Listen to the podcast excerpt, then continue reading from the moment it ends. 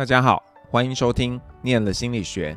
然后呢，我是你的主播黄阳明。嗨，今天很高兴帮大家邀请到我以前的学生大古。那我先让大古跟大家打声招呼。嗨，大家好，我是大古，是阳明以前心理学的，应该已经有十年了吧？不止十年了，学长，你们毕业之后我又带了两届导生呢。哦，对哦，我跟你是同期。对呀、啊。好啊，那呃，大古要不要跟我们讲一下，就是说，呃，你是什么时候跟心理学开始发生关系的？好，呃，什么时候发生关系？正式来讲的话，跟这门学科应该也是念大学的时候。可是因为我在念高中的时候很喜欢跑影展，嗯、然后影展的片子就不像一般商业片，就是会会这么的挑起你的情绪什么，他可能讲的是比较跟人有关的故事。那那时候可能就。默默的往这方面靠近，这样，那可能是从高中开始看影展的时候，接触到人的故事，然后才会想念心理系，应该是这样的契机。那进来念心理系之后，跟你的想象接近吗？啊，某种程度上是接近的吧，因为毕竟心理系，如果对心理系有兴趣的人，可能会知道心理系有蛮多分支，那也有部分是就是跟我喜欢的很像，不过有部分是。超出我的想象，比如说像阳明专业的认知的这个部分，或者是其他一些比较工商的东西，那这可能是以前我没有想到。那呃，所以你看你在高中的时候就呃，跟就是那个电影这件事，就是一直是你的热情所在。可以这么说啦，就嗯，对啊，因为对，可以说是热情，有很多热情啊。不过电影被可能变成，就是会一直想要。接触的东西，那所以你要不要跟大家介绍一下你从毕业之后做的一些事情？好啊，我还没毕业的时候就在中影的电影院打工，然后后来嗯，毕业之前就他们就找我进中影公司服务这样，然后可是，在中影做了一阵子之后，觉得好像那边的公司的气氛好像比较该怎么讲？相对比较没有这么积极向上感觉，因为毕竟都是比较老一辈的人，所以后来就决定到国外去，到日本。呃，那时候是做就是留学学日文这样子，也没有为什么，就是找一个比较近的国家。然后后来学完日文以后，就念那边关于电影有关的学校。然后毕业之后回去台湾一阵子，因为那时候工作在台湾，然后。就是趁趁岁以前在打工旅，所以就打工旅游回到日本，然后接下来遇到 Corona 之后就就打工旅游打工了三年这样。那所以这这打工旅游的这段时间，你做的事情还是跟电影有关的吗？还是就没有？哦，最一开始其实是有，就是我会接一些，就有点像那种 free freelancer freelancer 的时候接一些，就是说收音啊或者是剪接的活动。可是后来因为疫情的时候，什么事情其实全部都停摆，尤其是现场录影，然后录影停摆的话也是接不到。然后那时候为了生活，就是去一间蛮老的咖啡店，就是日本它以前泡沫经济年代的时候有那种沏茶店的文化，然后它是一间很老有名的咖啡店，然后就在那边工作，然后就现在基本上全职在那边，因为也接不到以前那些可以接到的摄影有关的工作，嗯。这样会不会觉得有一点怎么讲啊？有点呃，跟你想的不太一样啊。对啊，就是不过最最近有在换工作，就开始在找，因为毕竟日本这边已经没有这么严格在执行这些管制措施，所以开始职缺什么也有，就就还是想回去走那一条，就是跟摄影有关的路这样。所以你主要会是呃帮助摄影。还是说，其实你在学这个电影的过程是整个整套都有学习的？哦，呃，如果说工作方面的话，因为毕竟你一开始没有经验，所以也就是那种 assistance 比较多。那、嗯、可是，在学的话，因为学校也是会有很多啦，会有技术相关的，就是可能噪音啊、录音、照明、录音之类的，然后也会有创作的部分。那创作的部分其实。就跟我以前学心理学有关，因为我们学校老师还蛮强调是，他们日文叫 reality，就是 reality，就是就有点像我们心理系讲的以人为本，就是人真实的故事这样，也会有创作这方面。可是，毕竟你真的到职场的时候，你能做的事情就是就是要照着放亮一点，然后能做什么就尽量去帮忙，几乎都是助理居多啦。嗯，这样会，这就是说有一个大的梦想嘛，是希望，比方说成为一个导演啊，还是说是一个知名的呃摄影师啊，还是什么？你自己的一个想象，我我跟你讲啊，二十五岁到三十岁中间，嗯，我可能还会有这个梦想。可是三十岁之后，你要面临很多事情，就是可能譬如说要结婚啊，要生小孩，你会发现，如果你要坚持这个梦想的话，相对会很困难。可是没有说这个梦想火花就熄灭了。可是毕竟这件事情，我不会说我想要成为导演，然后让导演这份工作支持支撑我的生活，因为我觉得，就是我想拍的东西不一定是。大家会想看，所以你可以成为你自己的导演。嗯、虽然这样讲有点阿 Q，可是就是 就是有机会的话，当然想可以就做得好就做得好。可是毕竟你还是要生活，就是如果可以让你喜欢这件事情在你生活中的话，那其实还不错。所以你可能像需要像李安一样有一个呃能干的李太太可以养你一阵子，那 maybe 就有机会这个崭露头角了。或或者是天外飞来一笔横财之类的，但 崭露头角，要你有才华。干嘛讲的很像自己没有这样子啊？哎呦，哎、欸，不是，因为那时候还年轻的时候，你会看到很多那种很有名的导演，然后他们可能十几岁、二十岁出头的时候，就在各大影展有很好的成绩，这样子，他就会觉得，呃，怎么同样这个年龄，但我还在这边浑浑噩噩过日子，所以就就是有点那种没办法，只好继续。生活下去的感觉，被现实给击倒。拜托，击倒你就不在那边了吧？那你为什么为什么一直在日本，没有要回来？为什么会是在日本？对啊，其实原本之前就打算回去了，然后嗯，就是后来打工旅游来日本，然后一方面也是回不去，然后后来也是因为跟另一半在这边，就有点像半定居的状态，嗯，所以就继续变成基本上就是留在这边。所以对象是日本人，都在也是台湾人，哦，也是台湾人，嗯，对啊，经历很像，也是来这边念书之后，然后在这边工作。那可是你们可以留在那里吗？可以啊，就是有签证的话都可以。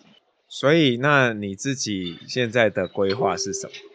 先转职吧，因为我预计明年之后要结婚，姚明可是第三四个知道的，就一方面先转，谢谢然后嗯。但是这样马上就很多人都会知道了。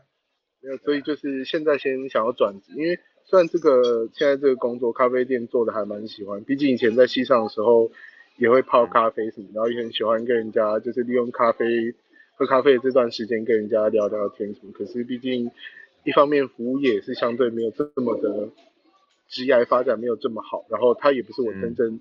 未来想是从事的工作，所以感觉做两三年，嗯，大概喜欢的事、想做的事都做，所以可以转职，嗯。所以目前计划就是先转职这样。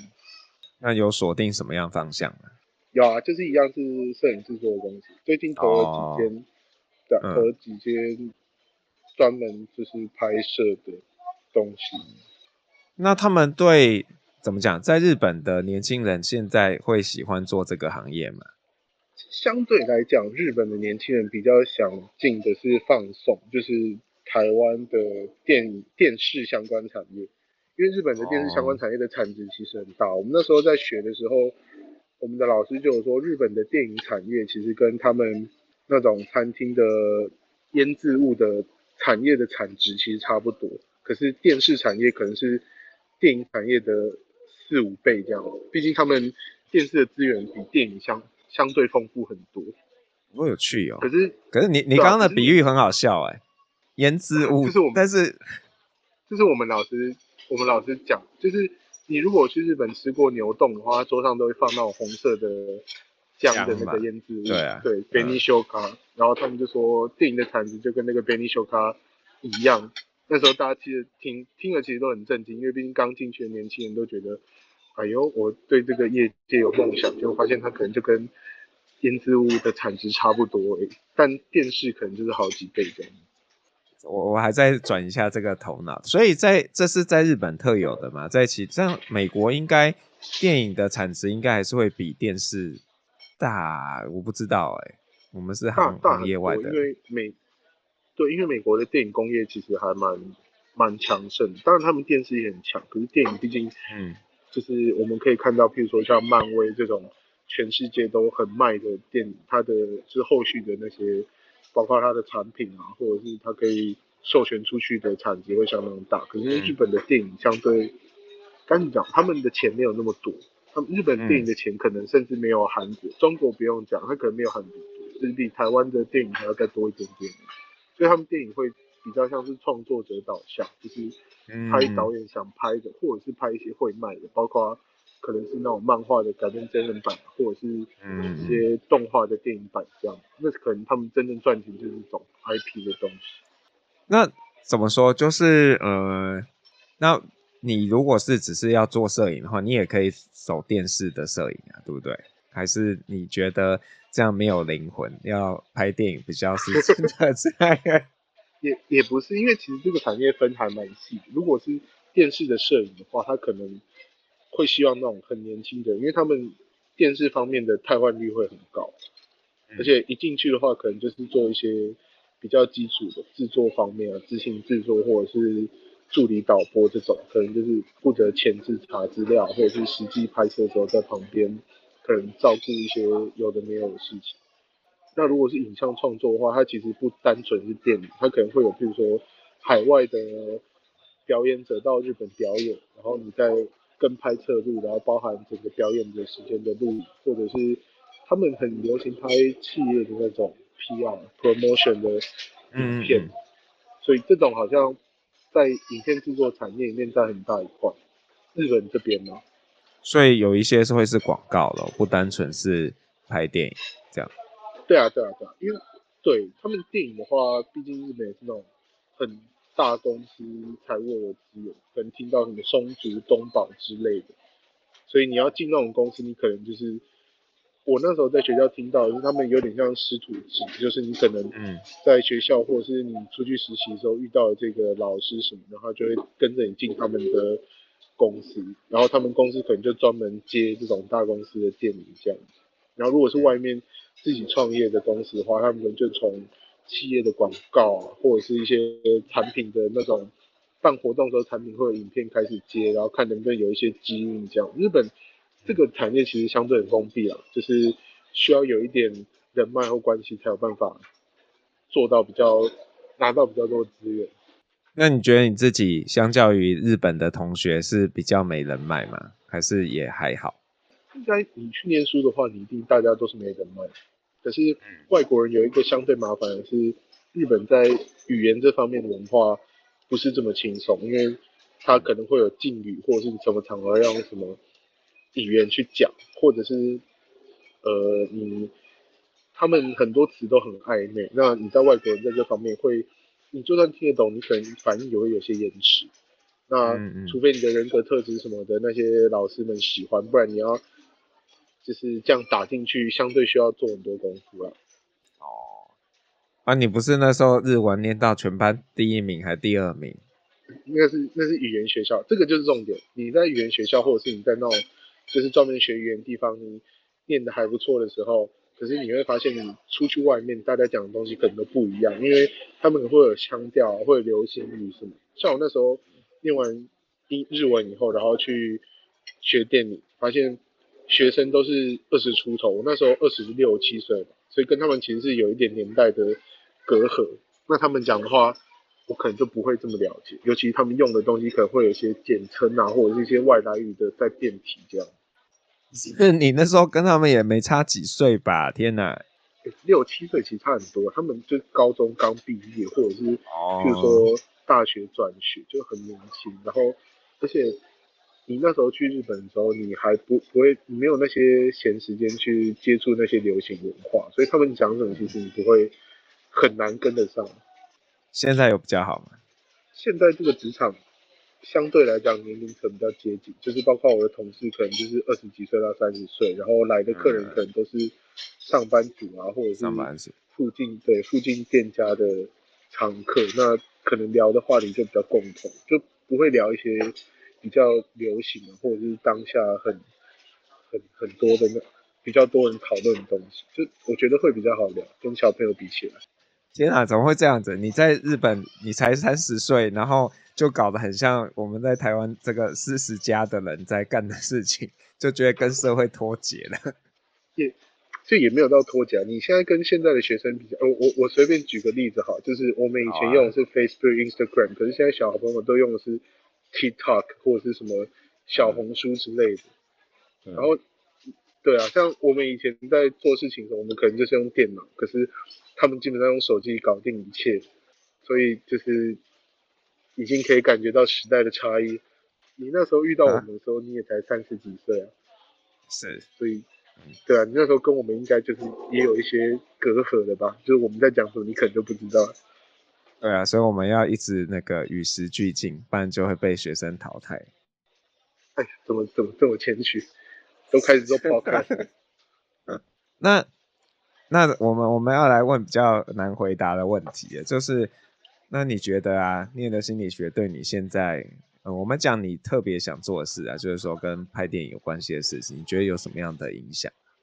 哦，我觉得先不讨论单纯只拍电影哈，至少，嗯，如果在工作这方面，我觉得念心理学还影响蛮深的，因为以前我在念心理学之前，我的学校都是很升学导向的学校。所以那个时候其实还蛮蛮功利主义的，就是相信实力至上。可是念心理学以后，想法渐渐的偏左派。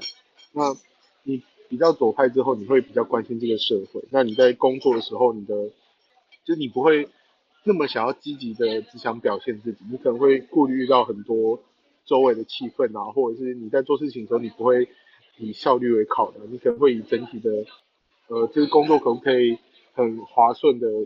完成为主，那就是你在做任何工作的时候，我觉得这个对于人生来讲都很有帮助。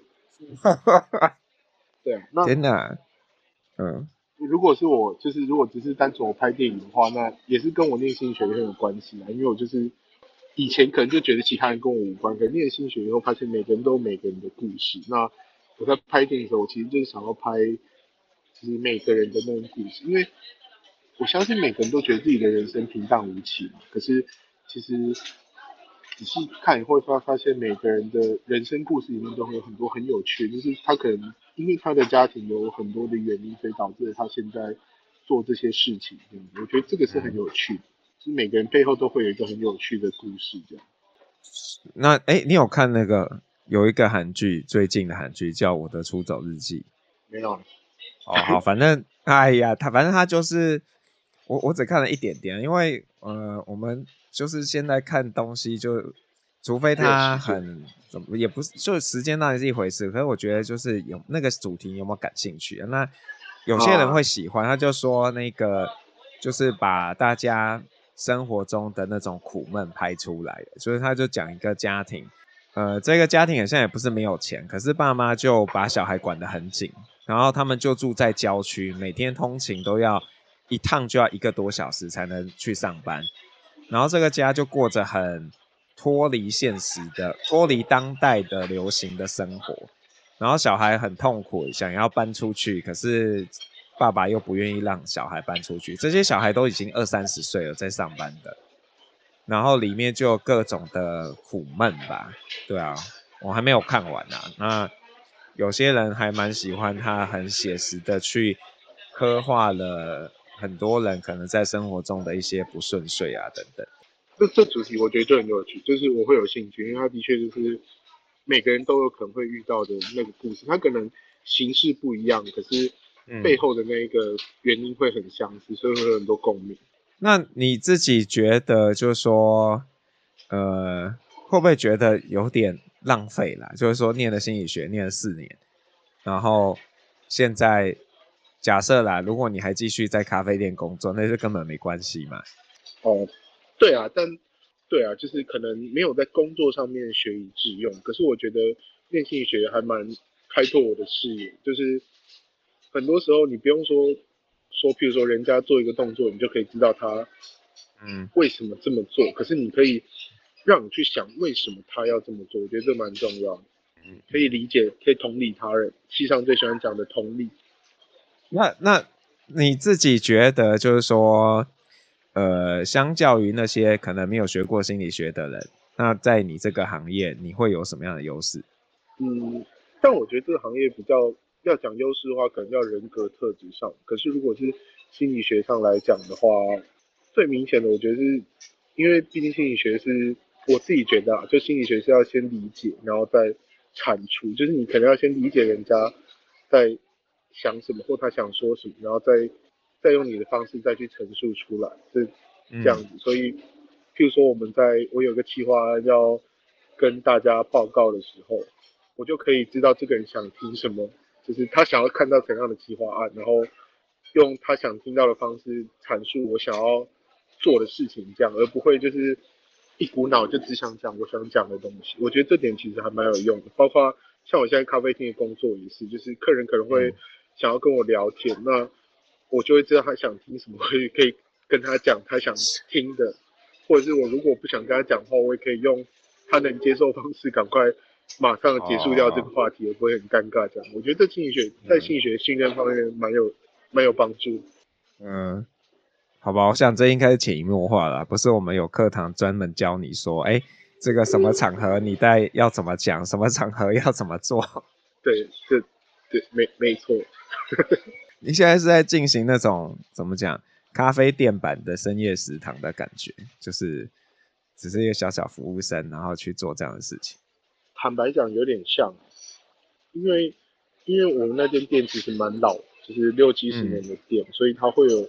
很多的老人或者是在那边上班，因为他其实，在市中心，他在银座而已，所以很多上班族他可能中午会来吃东西。嗯、然后，因为日本的那种咖啡店有特色是它可以抽烟，所以很多没有地方抽烟的上班族，哦、对，他会就是来来那边的吸烟区抽烟。嗯、那等于基本上每个礼拜都可以见面，就可以就多少会知道他们的事情，而且有一些会变朋友，就可以知道他们工作在做什么，然后他们也会跟你讲一些他们遇到的事情。其实，嗯，对，有点像深夜食堂那种感觉。这样听起来还不错啊，觉得很有趣啊，对啊，嗯，但是可能没办法这么年轻就一直做这个，做到做到不能再工作这样子。对啊，因为就是未来相对很局限，因为如果、嗯、如果他可以讲现实一点，如果他的薪水可以一直涨的话，那继续做下去其实也没有那么，也不是这么让人。厌烦的事情，可是毕竟它就是就是个咖啡厅，它不可能给你太多钱，而且你服务业你需要的工时可能相对比较长。嗯，所以你的工时是你是算时薪吗？还是你算月薪？我算时薪耶，现在，因为毕竟我签证还是打工旅游。哦，这样有破一千吧？有啊有啊，对啊，嗯，一定会有。那你你。如果放远，就是长远看呢、啊，就是你会想要做什么事情？是指现在的工作？就是没有，我是说以后啊。你刚刚有说想要回去协助拍片嘛？那这个就是那个最终的目标吗？还是说它也是一个过渡？有没有一个是你真正想做？如果可以的话，有啊，我还是会想要回台湾拍片。嗯，对啊，因为毕竟。就是我觉得台湾很多很有趣的题材或很有趣的人，当然虽然这几年可能跟台湾稍微有点疏离的，可是还是想要拍台湾的故事，因为我觉得台湾的位置相对其实是很很适合拿来创作的。可是这几年可能是大家比较就是以创作来赚钱，因为现在的内容的流量就是就是可以制造商业利益。可是我觉得创作这件事情相对是很需要。很多的，就你需要吸收很多的东西，然后再把它产出。那台湾你能够吸收的地方太多，嗯、管道太多了，所以台湾很适合创作，我觉得。嗯，不过这个听起来也不容易耶，也是还蛮辛苦。对啊，所以，但我觉得现在的世界也不是说你要做哪一条路，你就要比职场那边前进，因为你现在能找到资源超多的，所以你可以同时。就为维持你的生计做一件事情，然后用剩下的时间来做其他的事情。毕竟现在科技其实坦白讲，做什么事情都可以变很快。以前剪片可能要剪很久，嗯、可是现在剪片很多软体都超方便的。我以前在中影服务的时候，我还要学真的去剪胶卷，就是那个是你要用机器把胶卷剪掉之后，再用特殊的涂料把它粘起来那种，那个可能很费时。可是现在的剪接是超快，我可能用平板就就可以大略的初剪出整个影片的流程这样。嗯嗯，那你会给那些就是先想念心理学或者是正在念心理学的人什么样的建议？啊，这我觉得分两个层次吧，就是想念跟正在念。我觉得正在念的人，就是既然都已经念了，可能多少都会对未来有一些迷茫吧。因为毕竟心理学如果要真的要拿来可以支撑你的生活的话，可能相对困难。无论你想要走学术，或者是你以后想要。呃，进入企业上班或者你想做任何事，可是我觉得大学的教育并不一定是真的是要让你可以工作这件事情，因为来到日本会发现，其实日本很多人他们高中可能毕业，他们就出社会工作，然后在职场上面学，那他们真的念大学就是为了要就是接受高等教育，那这件事情可能可以成为你工作的呃优势，可是也不一定，他们可能就是继续做研究之类。所以我觉得，而且就是像我刚刚讲的，呃，现在的现在的这些资源的获取方式实在是太方便，所以你不一定真的是要大学学的，然后要在以后的职场上学以致用这样。所以我觉得，现在在念心理学的人，就是好好的、开心的学心理学，因为我觉得大学这段时间结束了就没了，你很难，你就算之后再回去念硕士、博士，可能跟大学那些你什么都不用想的时间。来比会相对复杂很多，所以我觉得你就是，不论你对心理学真的有兴趣还是没有兴趣，就是能学多少是多少。因为像你以后出去，你只是跟人家聊天，你也可以秀一下一些心理学的皮毛给他们看。会的，这很有趣。可是学长，学长那时候应该也蛮常不在学校的啊，就是跟你的哥们在那里皮。哎、欸，我我很记得以前我们在念书的时候，杨明曾经跟我说，就是。这难道你们真的觉得人生就是这样快快乐乐的？然后呢？然后啊，现在现在现在也是可以快快乐乐的。对啊，为什么要这么多压力呢？没有啊，就是对啊，那时候那时候也不一定不是在学校，只是可能没有在课堂上而已。那你觉得 还是有在学习就是了？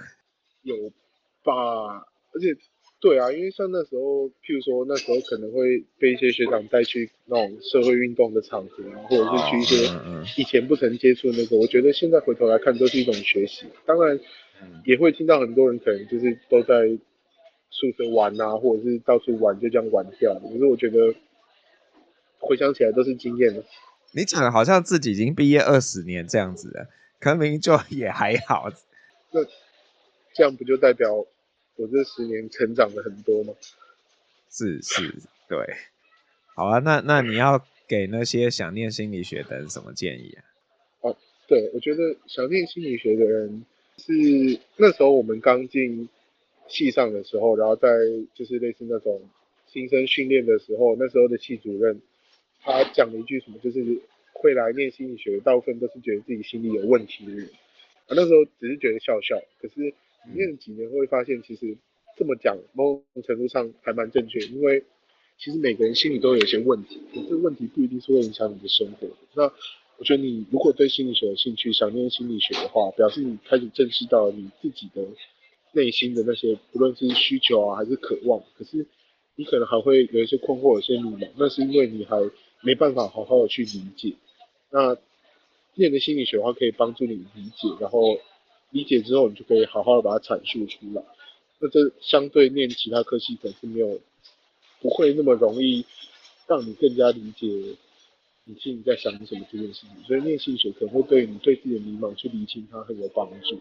可是如果你念心理学是想要找到好工作的话，那那坦白讲啊，就是我觉得这跟人格特质比较有关。就是你念了心理学，可是你还是浑浑噩噩的话，那你。想要做什么，你可能不一定会成功。可是如果你在念心理学之余，你可以充实自己的话，也不是这么难去，就是无论是找到好工作啊，或是未来有好发展，就是我想跟想念心理学的人讲，因为毕竟我觉得想念心理学最大的难题，应该就是人家会觉得心理学在念什么，或者是父母会觉得你为什么要念这个吧？不论嗯，十年前的那个时候，或者是十年后的现在，应该还是一样的状态。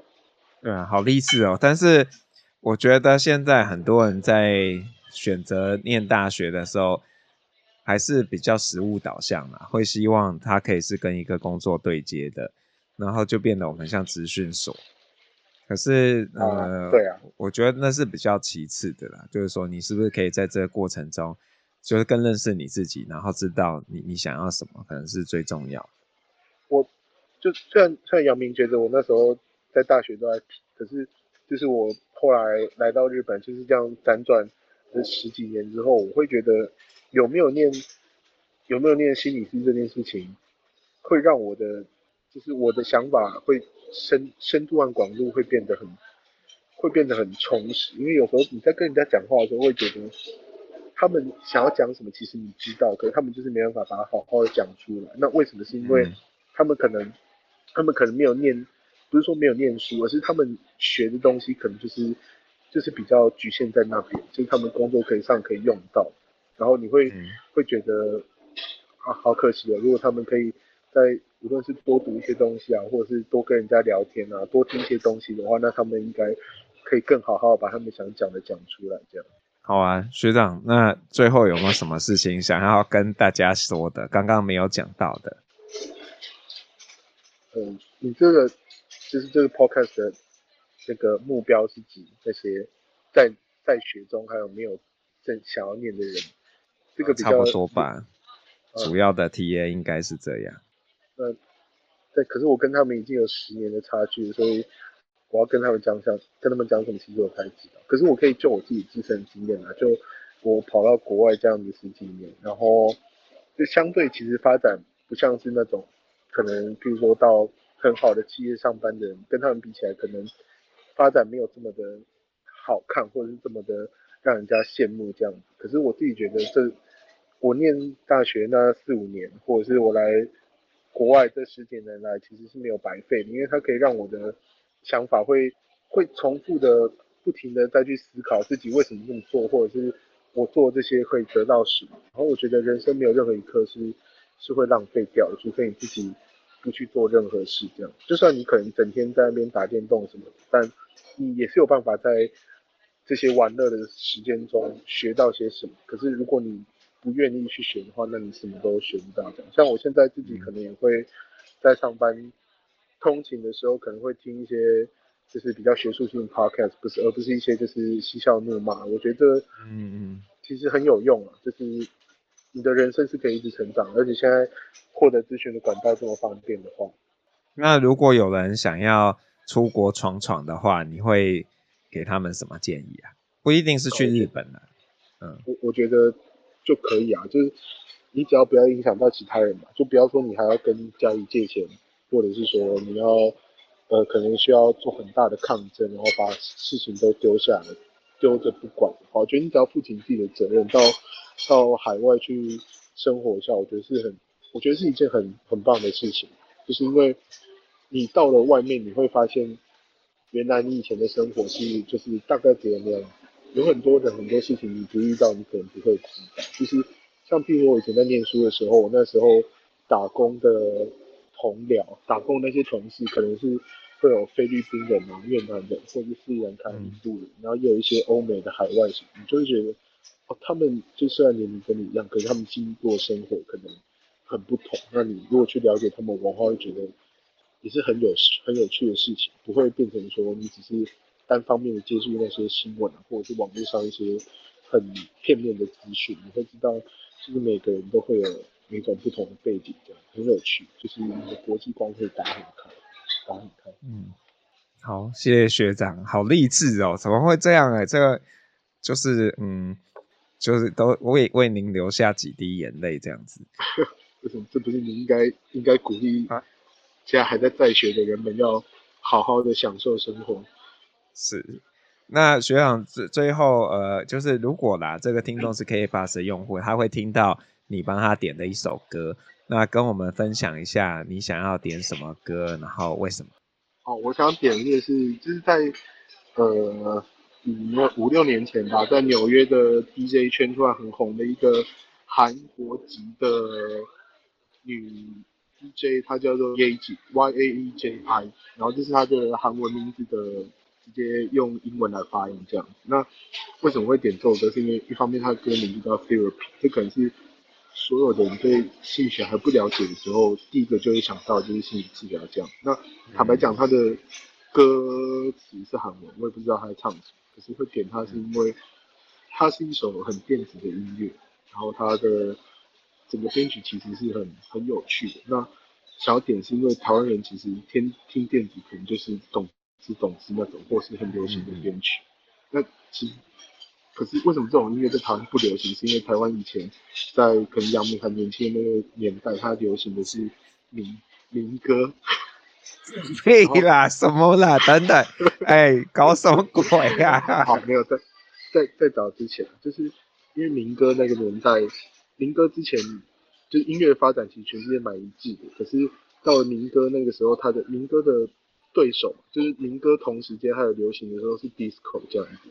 那在亚洲这方面，台湾走向民歌年代，所以大家开始听那种比较抒情的编曲，然后比较偏向人声。可是，在韩国跟日本，他们其实，韩日本的话发展比较全面，因为日本人口相对比较多。那韩国其实音乐上面是往比较 disco 发展，所以韩国现在的他们的舞曲或者是饶舌可能会相对比较红。那台湾就是会开始走这种比较流行的抒情歌方面，可是所以就导致了这种音乐在台湾不流行。那我为什么会举这个例子，就是因为你看每个国家它会有各种不同的脉络。所以就是每个脉络导致的每个文化会有所不同，然后以至于这么微小的音乐这种事情也是流行和不流行差别很大。那其实这就是心理学里面可以学到的东西，就是每个人可能只是他的原生家庭有一些小小的差异，那可能会导致他现在这个人变成什么样。然后还有这首歌音乐很好听，然后我很喜欢这个 DJ，希望可以更多人知道。好，谢谢学长，学长你真的用心良苦哎，谢谢。为为什么这有什么用心良苦？他真的很好听，好吧？谢谢学长，拜拜。谢谢杨明，拜拜，谢谢。